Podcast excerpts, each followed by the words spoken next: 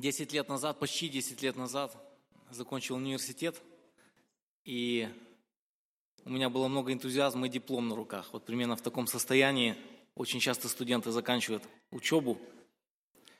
Я устроился на завод, и общежития уже не было, нужно было где-то жить. Я пошел жить с братьями э, вместе снимать квартиру. Мы снимали в Зеленом Луге двухкомнатную квартиру, формально на четверых, но практически там почти всегда было больше людей. Там, рекорд у нас был что-то около 10 человек, там ночевало когда-то. Кто-то приезжает из знакомых, из верующих, нужно где-то переночевать, нужно где-то недели две пожить. Приезжали к нам. Тимофей у нас, мы там с ним познакомились. У нас был холодильник, очень старый холодильник. Там еще ручка была, которую нужно было на себя тянуть, чтобы он открылся. Холодильник стоял, работал, невысокий такой, очень старый. Мне кажется, он был старше самого древнего холодильника. И в один из дней э, он перестал холодить. Как оказалось, кто-то пытался отколупать ножом что-то примершее там и э, расколупал трубку. И фреон туда испарился, вылетел за какое-то время. Не знаю, видели ли вы, как работает холодильник без фреона. Э, он, внешне он не поменялся, он точно так же, возможно, даже на нем было написано «холодильник». Э, он тарахтел, то есть он работал, он не изменился внешне, но по сути он не работал, он, он не холодил. Он просто стоял, занимал место, продукты, которые лежали бы в нем, они испортились бы.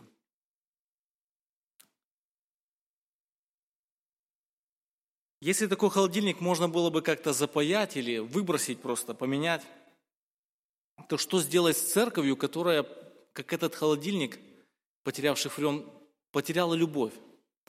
Когда церковь потеряла любовь, она похожа вот на этот неисправный прибор, который внешне выглядит очень хорошо. Есть структура, есть служение, собрание, есть дарование.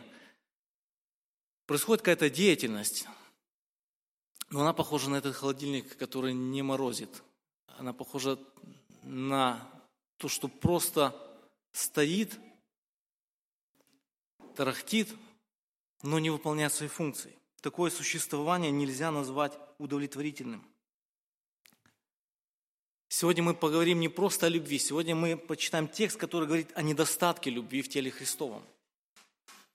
Сегодня мы поговорим о недостатке любви в церкви – я приглашаю вас прочитать текст из 13 главы 1 послания Коринфянам. Мы посмотрим на первые семь стихов. Откройте, пожалуйста, первое послание Коринфянам. Мы прочтем с вами только семь стихов.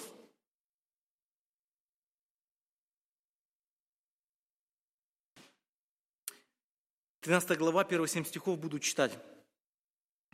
«Если я говорю языками человеческими или ангельскими, а любви не имею – то я медь звенящая или кимвал звучащий. Если имею дар пророчества и знаю все тайны, и имею всякое познание и всю веру, так что могу и горы переставлять, а не имею любви, то я ничто. Если я раздам все имение мое и отдам тело мое на сожжение, а любви не имею, то нет мне в том никакой пользы. Любовь долготерпит, милосердствует. Любовь не завидует, Любовь не превозносится, не гордится, не бесчинствует, не ищет своего, не раздражается, не мыслит зла, не радуется неправде, а сорадуется истине. Все покрывает, всему верит, всего надеется, все переносит. Наш сегодняшний текст, мы остановимся на седьмом стихе, Недостаток любви – это большая беда для церкви. На основании вот этих первых семи стихов мы ответим на два вопроса о любви, или точнее, на два вопроса о недостатке любви. Почему важно посмотреть на себя, посмотреть, есть ли этот недостаток. Второй вопрос, как можно увидеть этот недостаток. Первый вопрос, почему важно наблюдать. Второй, как можно увидеть или как можно заметить. Итак, первый вопрос. Недостаток любви. Почему важно наблюдать? Посмотрите на первые три стиха. В каждом из этих стихов вы можете увидеть повторяющуюся фразу «О любви не имею». Почему апостол ни с того ни с сего решил говорить на тему недостатка любви? Давайте коротко вспомним логику повествования всего послания, чтобы нам понять, почему вдруг он приходит к этой теме.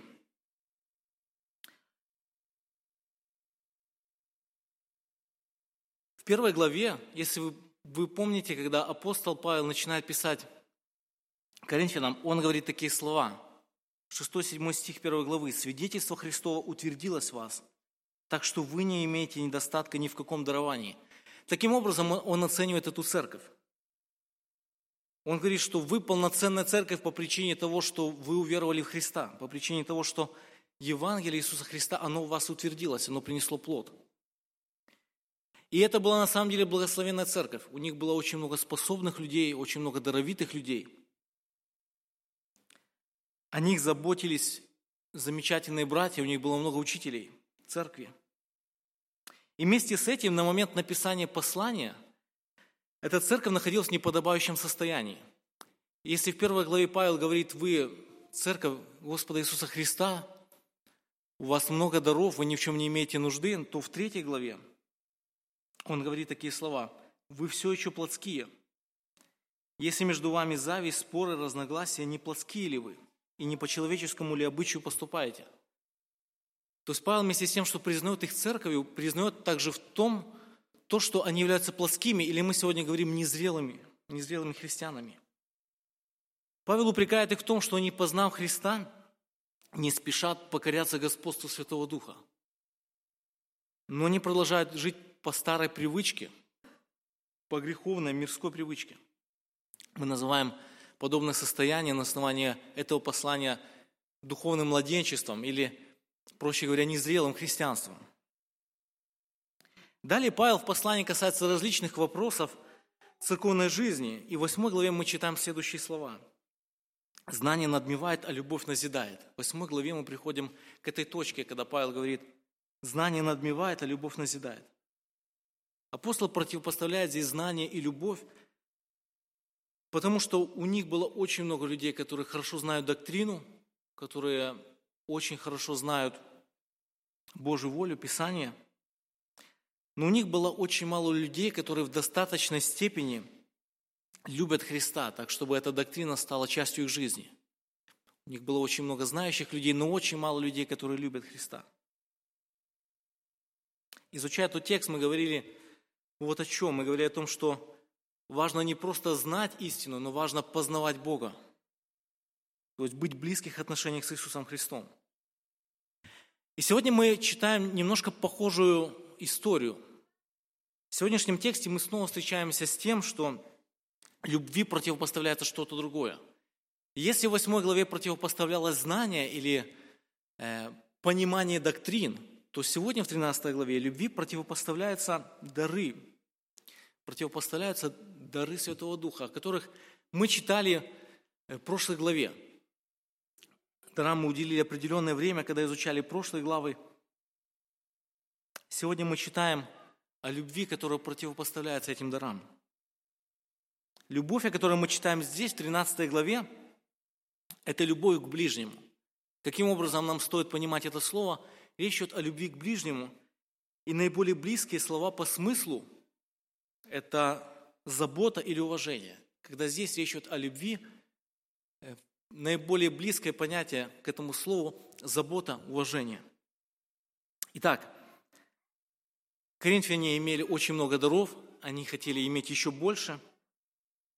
И Павел упрекает их в том, что у них очень много дарований, но очень мало любви.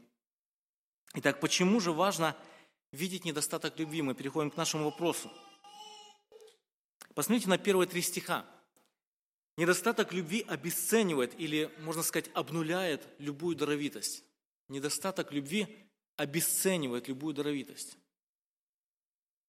Мы читаем три примера, и в каждом из этих примеров Павел берет какое-то дарование, что-то, чем была богата церковь, что-то, чем она гордилась. Он берет это дарование и потом, если можно так сказать, умножает его в тысячу раз – гиперболизирует, а затем говорит, что если любви Христовой нету, то все это равно нулю. Он берет что-то, то, чем гордятся, приумножает, а потом говорит, если здесь нет любви, то все это равно нулю. Это все совершенно бесценно. Давайте посмотрим на первый текст. В первом стихе Павел обращает внимание на дар языков. Он упоминал этот дар в самом конце 12 главы. Если вы помните, там говорится, все ли говорят языками. Более подробно об этом даре или о сути этого дара, проявлении этого дара мы будем говорить чуть позже, в следующих главах. Поэтому сейчас просто отметим, что речь здесь идет о возможности красноречиво говорить на другом языке, на иностранном языке. Вы здесь читаете об ангельском языке. Это не утверждение о том, что существует некоторый язык ангелов, который могут знать некоторые люди. Но это часть гиперболы. Посмотрите. Павел говорит, посмотрите на первый стих. «Допустим, я обладаю даром языков, и не просто кое-как изъясняюсь на иностранном языке, но, допустим, я в совершенстве владею всеми существующими языками. Какой вы только язык можете представить? Допустим, я в совершенстве его знаю. Он дает такое допущение. Он гиперболизирует вот эту способность или тот дар, то, чем гордились местные верующие. Если имея такое совершенство в этом даре, если настолько, будучи совершенным, я, говорит Павел, не обладаю любовью к ближним в теле Христовом – то мой совершенный дар бесполезен. Обратите внимание, как здесь описана вот эта идея бесполезности или тщетности. Как описана эта идея того, что без любви этот дар обесценивается. Мы читаем «медь звенящая» или «кимвал звучащий». Кимвал – это что-то наподобие музыкальных тарелок. Если вы видели оркестр, там есть такие тарелки, которыми хлопают или потирают друг от друга, происходит, происходит звук – Человек, который красноречивый в словах, но не имеет любви к слушающему, подобен вот этому куску меди, или скорее бронзы, по которому бьют палкой. Звенящая медь. Представьте, что кто-то просто берет и бьет палкой. Может быть, несколько раз это будет уместно послушать, но как долго вы сможете как бы наслаждаться звуком тарелок или звуком ударов о металлический предмет? Это звук не мелодичен – он не является наслаждением для ушей, но он лишь производит шум и раздражение. Шум и раздражение. Во втором стихе Павел продолжает показывать, что именно наличие любви делает дары действенными или полезными. Во втором стихе мы читаем о даре пророчества. Еще один яркий дар, которым были богаты коринфяне, который они использовали для того, чтобы похвалиться перед другими. Они его очень сильно выпячивали. Павел снова берет этот дар и снова возводит его в невероятную степень. Он его снова гиперболизирует. Посмотрите. Он говорит, допустим, я пророк. Допустим, я пророк. И, допустим, я не просто пророк, который, как, скажем, как Иезекииль, гадательным образом, образами какими-то видит будущее. Но, допустим, я пророк, который совершенен в знании – нет тайн, которые были бы от меня скрыты. Тут, тут упоминается слово тайна, буквально мистерия. Это слово мистерия, что-то такое настолько сокровенное, какой-то такой тайный секрет, будто бы узнав который, вы станете властелином мира. Сокровенный секрет. Допустим, говорит он дальше, у меня настолько сильная вера, что по моему слову может тысячелетний ландшафт поменяться. Я скажу, и горы сдвинутся – Все это, говорит Павел, все это является абсолютно ничем, абсолютно пустым, если у меня нет любви. Все это не делает меня больше, чем ничто, если у меня нет любви к ближним. Мы снова встречаемся здесь с гиперболой и с метафорой. Мы не встречаем примеров в Писании того, как сильные мужи в вере переставляли бы горы, да? То есть мы видим, что это лишь метафора, показывающая способность преодолевать трудности – Допустим, моя вера настолько сильная, что я способен преодолеть любые трудности. Но если у меня нет любви, то моя вера никоим образом не делает из меня кого-либо. Также мы не находим в Писании людей, которые бы знали все тайны. Это лишь образный прием, который показывает, что недостаток любви способен обесценить самые удивительные дары, самые удивительные дарования Бога способен обесценить недостаток любви. Третий стих говорит о жертвенности. Написано, допустим, я раздам все имение и отдам тело на сожжение. Фраза, вот эта фраза «отдам тело на сожжение» – это образное описание готовности потратить всего себя для чего-то. Без любви самая жертвенная жизнь, она проживается напрасно. Вот о чем говорит Павел. И это довольно резкое заявление.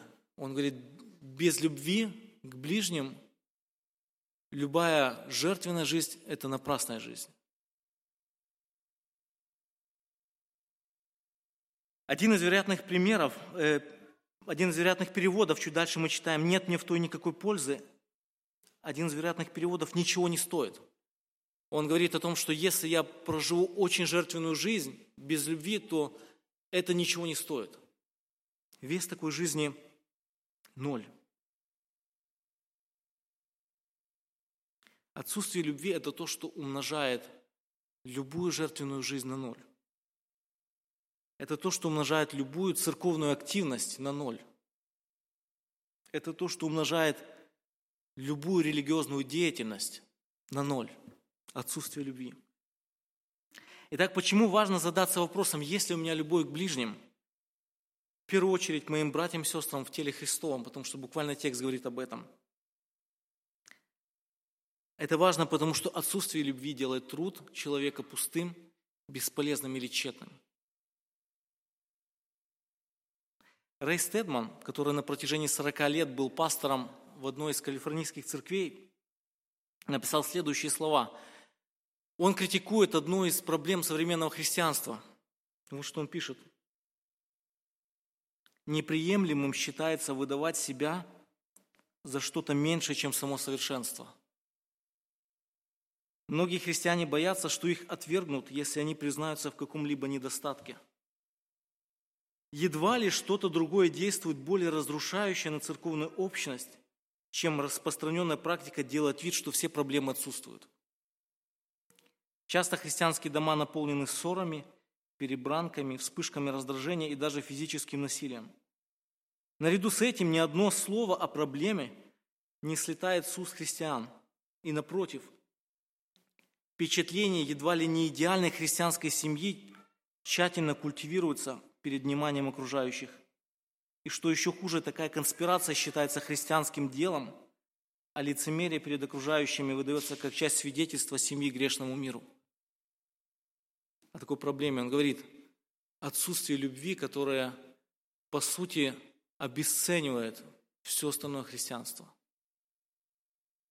Итак, в первых трех стихах апостол Павел – берет самое яркое из того, чем гордились коринфяне, умножает это на тысячу, а затем утверждает, без любви это бесполезно. Без любви это бесполезно. Но как увидеть этот недостаток любви? Любой человек может сказать, на самом деле у меня есть эта любовь. Где индикатор, где-то лампочка, которая сигнализирует нам о том, что мы увлеклись религиозностью, увлеклись всем чем угодно, но совершенно не заботимся о том, чтобы возрастать в любви, приближаться к Христу. Давайте обратимся к стихам с 4 по 7. Недостаток любви как можно заметить? Как можно заметить? В этих стихах мы находим 14, или если вы будете немножко по-другому считать, 15 упоминаний о том, как действует любовь. И сейчас мы уделим некоторое время тому, чтобы просто чуть внимательнее посмотреть на эти описания, на эти действия любви. Но перед этим сделаем два замечания, два очень важных замечания. Первое замечание. Первоначальная цель этого текста отличается от того, как мы привыкли его читать. Как правило, мы читаем или цитируем эти тексты на праздничные события, на праздничные мероприятия. Практически уверен, что почти все слышали, как этот текст цитируется на каких-то свадебных торжествах, либо на поздравлении с днем рождения, к примеру, Э, к примеру, мы поздравляем друг друга и этими словами воодушевляем, как бы говоря, посмотри, какой любви говорит Писание. Вот пусть в твоей жизни будет такая любовь. Мы как бы воодушевляем человека. Однако Павел не ставит целью ни с того ни с сего вдруг в 13 главе воодушевить Каримскую церковь.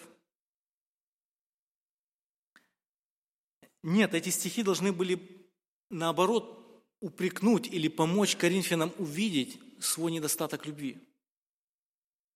Они думают, что они очень богаты, они думают, что у них есть все необходимое. Но Писание оценивает их как нищих людей,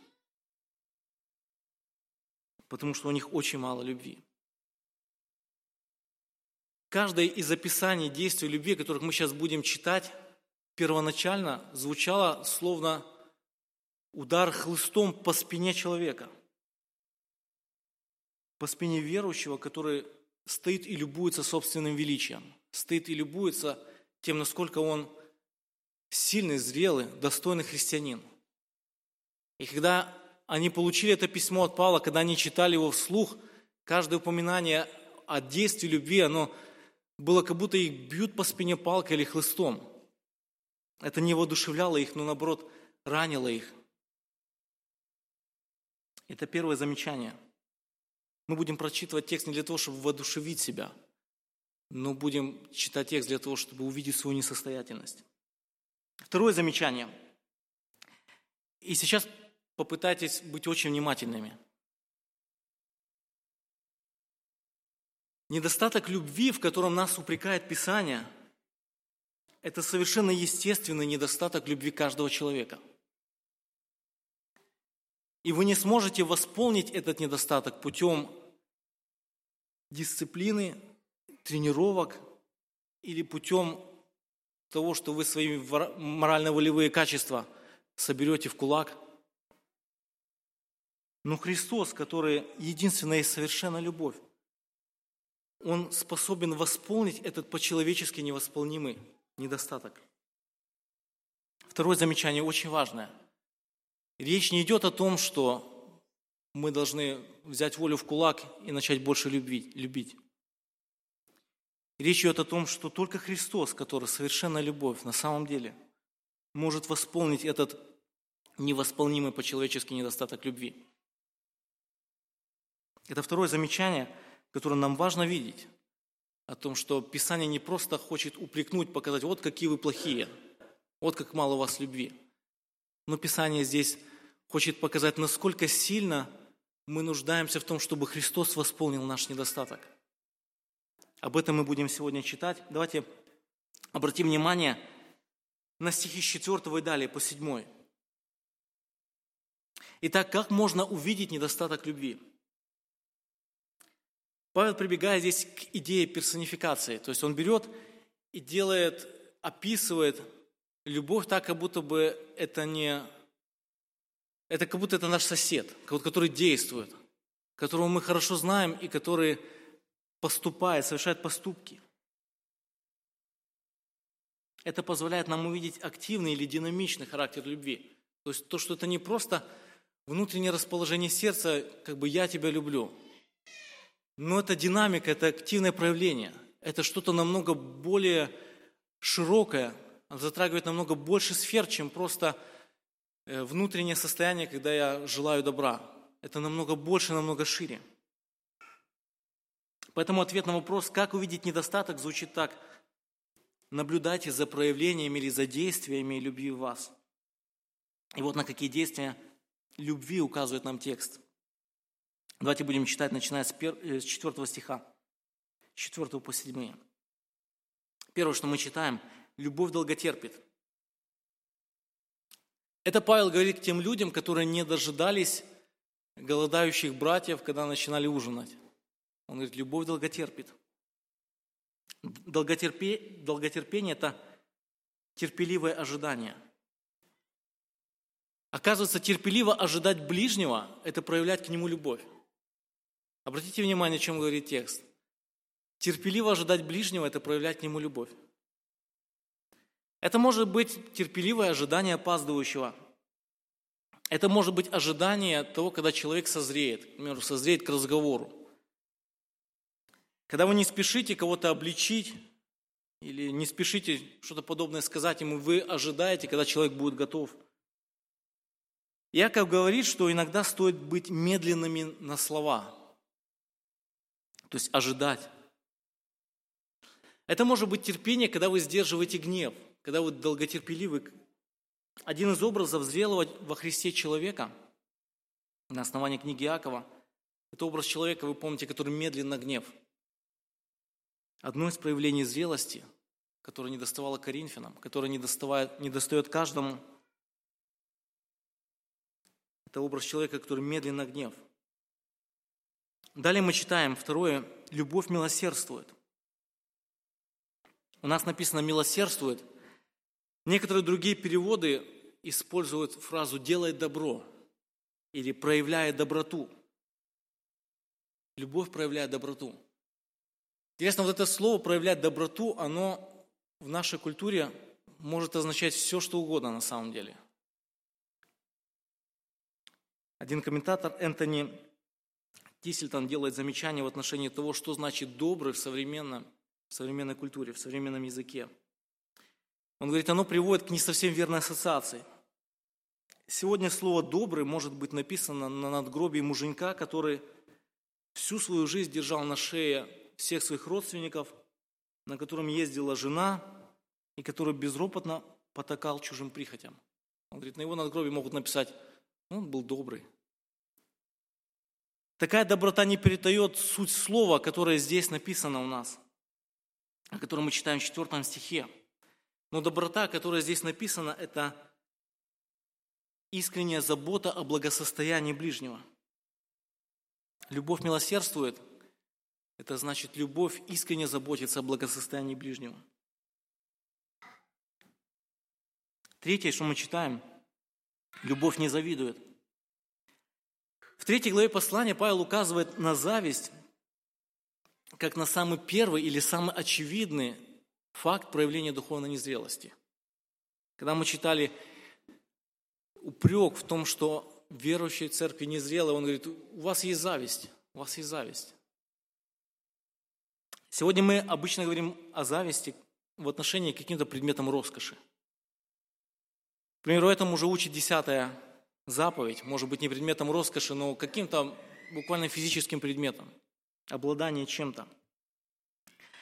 Непосредственно у Коринфян предметом зависти был статус ближнего или его дарование, успех ближнего. Это то, чему можно завидовать. Подумайте, сгорать от зависти – это не просто согрешать грехом зависти, скажем так. Но сгорать от зависти – это значит не проявлять любовь. Нельзя любить человека, ну и завидовать ему. Сгорать от зависти – это значит не проявлять любовь. Четвертое, о чем мы читаем, любовь не превозносится. Превозноситься в значении хвалиться перед другими. Когда вы выказываете себя, каков я есть. Когда вы хвалитесь пред ближними собой, или когда вы хвалитесь тем, что у меня есть, то вы не проявляете любовь. Вы не проявляете любовь к ближнему. Подумайте, насколько широко Павел мыслит о любви, насколько широко любовь Христова показывает наш недостаток или нашу нужду. Оказывается, когда мы хвалимся, когда мы выказываем перед ближними себя, молодцами, то мы не проявляем к ним любовь. Пятое, о чем мы читаем, любовь не гордится.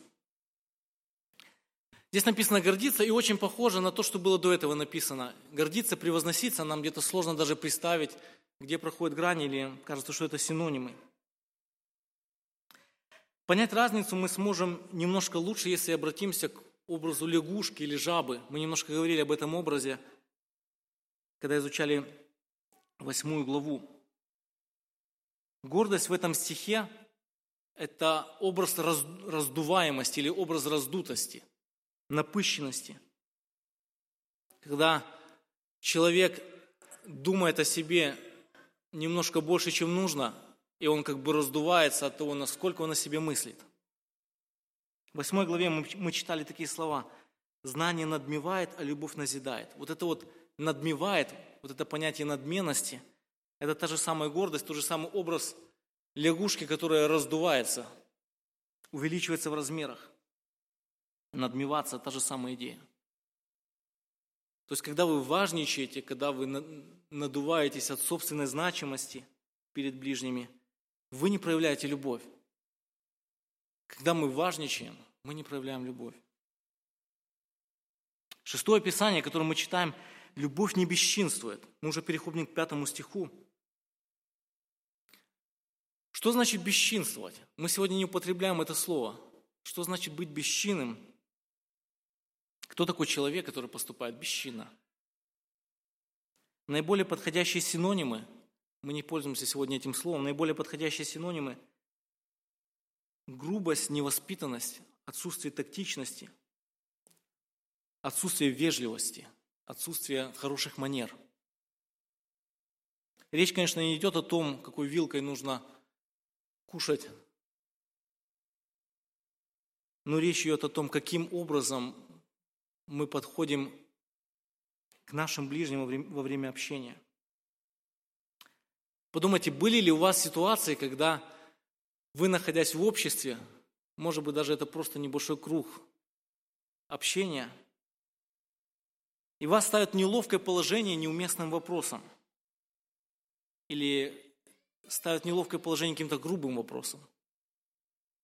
Либо иначе, подумайте, ставили ли вы другого человека в неловкое положение или в неприятное положение своими неуместными словами – Бывало ли такое, что вы что-то сказали, и человеку становится стыдно, потому что вы что-то сказали? Вы что спросили, рассказали, ему становится стыдно, ему становится неловко. Вот это значит бесчинствовать. Когда вы поступаете подобным образом, вы не проявляете любовь к ближнему. Далее мы читаем седьмое проявление или седьмое действие любви. Любовь не ищет своего. Речь идет о поглощении собственным эгоизмом. Писание не учит того, что если вы попросили помощи у брата, то это значит вы эгоист. Нет. Искать своего – это значит быть поглощенными собственными интересами. Наиболее близкое проявление вот этой поглощенности – это манипуляция. Это когда вы манипулируете другими. Попадали ли вы в ситуации, когда человек, с которым вы вроде бы хорошо общались, вроде бы у вас дружеские отношения, когда вы попадаете в какой-то другой круг общения, он резко начинает себя по отношению к вам вести иначе. Вроде бы вы нормально общались, а тут он какие-то насмешки в ваш адрес может сказать. Или говорить в отношении вас снисходительно, либо пренебрежительно. Мы, нам непонятно, почему такая произошла Почему произошло такое изменение? Когда человек поглощен поиском собственной выгоды, то он не способен к вежливому либо учтивому общению с другими, но он будет искать собственной выгоды, он будет готов где-то манипулировать. Одно из качеств Христа, о котором говорит послание к римлянам, он не себе угождал. Очень много можно сказать о Христе в отношении того, как он не искал своего. И послание к римлянам апостол говорит, он не себе угождал, как бы подводя итог служению Христа, он не себе угождал. Когда вы поглощены собой до той степени, что начинаете манипулировать ближними, то вы не проявляете любовь. Когда мы читаем эти тексты, я надеюсь, вы увидите, насколько сильно Любовь отличается просто от какого-то внутреннего желания или внутреннего расположения сердца, насколько, насколько она шире. Оказывается, когда вы проявляете эгоистичное желание, манипулируете другими, вы не проявляете любовь. Нельзя любить человека и вместе с этим манипулировать. Восьмое, о чем мы читаем, любовь не раздражается. Некоторые переводы говорят, любовь не вспыльчива. Это слово употребляется, когда Павел в Афинах увидел множество идолов. Мы на домашних группах проходили в прошлый раз эту историю. Вы помните, он приходит в Афины, и написано, Он возмутился. Там написано в положительном значении. Он возмутился, когда увидел, как много здесь идолов. А в нашем тексте это же слово используется в негативном, негативном смысле. Возмутиться, речь идет о греховной реакции, когда очень яркая греховная реакция. Вспылить, стать озлобленным. Возможно, вы немножечко особенный человек, и вы не вспыльчивый человек. Возможно, ваше раздражение проявляется в других, в других формах. К примеру, вы становитесь обидчивым. Вы начинаете обвинять другого человека. Вы становитесь язвительным в своих высказываниях. То есть раздражительность не обязательно будет проявляться в том, что вы станете вспыльчивым. Но вот эта вспыльчивость внутренняя, это внутреннее раздражение может по-разному проявляться, но так или иначе. Так или иначе, это не то, что является проявлением любви. Мы часто говорим слово «достали». Говорим, меня достали уже. Я уверен, что вы его часто слышите, либо говорите. Это как степень того, что я наполнен раздражением. Моя старшая сестра иногда говорит, как вы, как вы мне все дороги. Она говорит, как вы мне все дороги. Это ее синоним достали. Когда вас довели, когда вас достали, когда вы каким-то образом раздражаетесь, вы не проявляете любовь. Далее, девятое, мы читаем, любовь не мыслит зла. И в подобной формулировке может показаться, что речь идет о коварстве, как бы любовь не строит коварных планов, то есть не планирует зло. Однако здесь речь идет немножко о другом. Не мысли значение не помнит. То есть любовь не помнит зла, не припоминает зла. Или буквально не ведет подсчет злу. Здесь немножечко Павел касается какой-то бухгалтерской терминологии. Не ведет экселевскую таблицу с обидами. Любовь не подсчитывает обиды. Часто ли вы собираетесь рассчитаться собственным обидчиком? Готовность прощать или отсутствие злопамятности – вот что значит не мыслить зла. Готовность прощать, отсутствие злопамятности. Когда вы припоминаете ближнему старые обиды, вы не проявляете любовь. Подумайте об этом. Десятый стих точнее, десятое проявление любви. Шестой стих, мы переходим в шестой стих. Любовь не радуется неправде, а сорадуется истине. Мы это объединим в одно. Любовь не радуется неправде, а сорадуется истине. Речь идет о том, что мы видим в жизни других людей.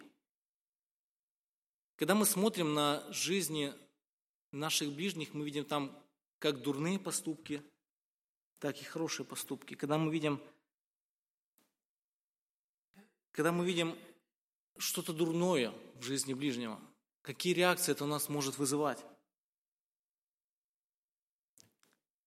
Если в обществе царит соперничество, которое процветало в Кринской церкви, то, несомненно, неудача другого человека или грех, проступок другого человека будет вызывать, кроме всего прочего, также и злорадство.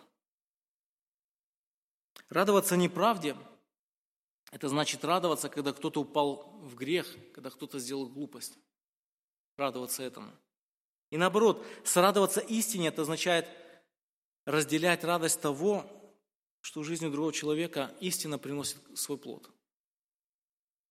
Как это может проявляться сегодня? Подумайте о себе. Если вам доставляет наслаждение подойти к человеку и сказать, ну я же тебе говорил, то вы не проявляете любовь. Вы не просто проявляете, ставите ему какую-то галочку, слушай меня впредь. Нет, вы не проявляете любовь. Одиннадцатое. Любовь все покрывает. Мы приходим к седьмому стиху. Четыре раза в этом седьмом стихе мы, кстати, читаем «все, всему, всего», вот эти слова. И этими словами говорят, переводчики попытались передать идею двойного отрицания – то есть, когда двойное отрицание, во многих языках так нельзя делать, а в русском можно. Поэтому мы можем найти более удачные переводы вот этим словам «все, всему, всего». Потому что, с одной стороны, это довольно удачно, но с другой стороны, появляется некая размытость. Все покрывает, то есть в каком смысле все, то есть где границы этому всему. Один из возможных удачных переводов звучит так. Любовь никогда не перестает покрывать. Любовь никогда не перестает покрывать. Покрывать здесь в значении поддержки или защиты. Представьте, что вы приходите к своим родителям или кому-то из близких людей, к сестре, к брату, к родственникам. Приходите со своей проблемой. И, как правило, любящий вас человек, он поможет вам. Хотя он может сказать, знаете что, он может сказать, я тебя предупреждал, а ты меня не послушал. Разбирайся теперь сам. Мы с тобой разговаривали на эту тему. Я тебе посоветовал. Ты поступил, как захотел, теперь это твои проблемы. Мы читаем, любовь не перестает поддерживать. Даже несмотря на то, что мы с тобой разговаривали, а ты поступил иначе. Любовь не перестает поддерживать, любовь все покрывает, мы читаем. Никогда не перестает покрывать, никогда не перестает оказывать поддержку либо защиту. Далее мы читаем еще три описания «любовь всему верит». Снова будет верно понимать значение. Любовь не имеет предела своей веры, или любовь не теряет веры. Любовь не теряет веры. Далее, любовь всего надеется. То же самое можем понимать значение такой формулировки. Любовь никогда не теряет надежды. Что значит всего надеяться? Значит, никогда не теряет надежды. Все переносит, мы читаем – значение никогда не сдается. Вот эти три последние действия любви никогда не теряет веры, никогда не теряет надежды, никогда не сдается. Подумайте, как, как мы можем оказывать подобную любовь ближним – когда при разговоре о каком-то человеке мы машем рукой и говорим, я уже сто раз видел таких людей, такие жизни, все ясно, это гиблое дело. Когда мы подобные слова, может быть, не буквально говорим, с таким отношением подходим к людям, то мы не проявляем любовь. Друзья, мы закончили, закончим на седьмом тексте – Подумайте вот на чем. Почувствовали ли вы себя избитыми после таких упреков со стороны Писания? Почувствовали ли вы себя нищими и ногими? Если у вас было желание немножко подумать о себе как о, о достигшем, получилось ли после чуть больше, когда мы вникли в этот текст, увидеть, что ничего не достигшее оказывается – Оказывается, любовь – это не только улыбки или доброе расположение сердца. Оказывается, это терпение, вежливость, учтивость, много-много всего. Если мы, читая этот текст, возросли в осознании собственной нищеты, то это очень хорошо. Это очень хорошо. Это то, зачем Павел написал эти тексты. Друзья, в защите Христа, чтобы Он восполнил этот недостаток любви в вас. В защите Христа – тот недостаток, который вы можете увидеть, который вы увидите через этот текст, это совершенно естественный недостаток для каждого грешника. И он никак иначе не восполнится. Нельзя быть, просто прийти в церковь из мира, просто по природе быть любящим человеком, замечательным. А вот кто-то пришел, и он не любящий, вот он, он такой суровый. Нет, не так. Мы все пришли нищие, мы все пришли с недостатком любви, с отсутствием любви. И только по мере приближения ко Христу Он восполняет наш недостаток. У Него полнота. Он излил свою любовь на нас через крест. И Он продолжает изливать свою любовь для нас, восполняя нашу нищету любви. И Он будет изливать эту любовь через вас, не только на вас, но и через вас – если вы будете приближаться ко Христу. Та любовь, о которой мы читали, любовь к ближним, она будет изливаться через вас, если вы будете приближаться ко Христу. Если вы будете расти в зрелости, христианской зрелости, через то, что будете ближе и ближе к нашему Спасителю. Друзья, давайте мы сейчас помолимся. Приглашаю вас подняться. Я помолюсь о том, чтобы эти тексты, вскрывая нашу несостоятельность, давали нам желание приближаться к Спасителю. Боже, благодарим Тебя за то, что Ты не оставил нас людьми, которые слабы, несостоятельны или нищие, но Ты, Боже, даешь нам Христа. Ты, Боже, дал нам Спасителя, который ради нас, для нас совершил наше спасение, который до сих пор заботится о нас, который до сих пор просвещает нашу тьму, восполняет наш недостаток.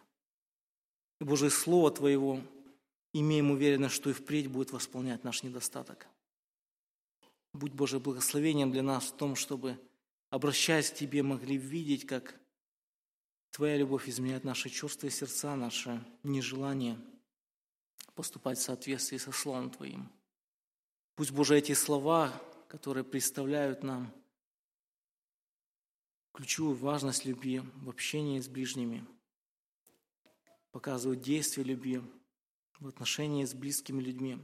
Пусть, Боже, эти тексты указывают на Тебя.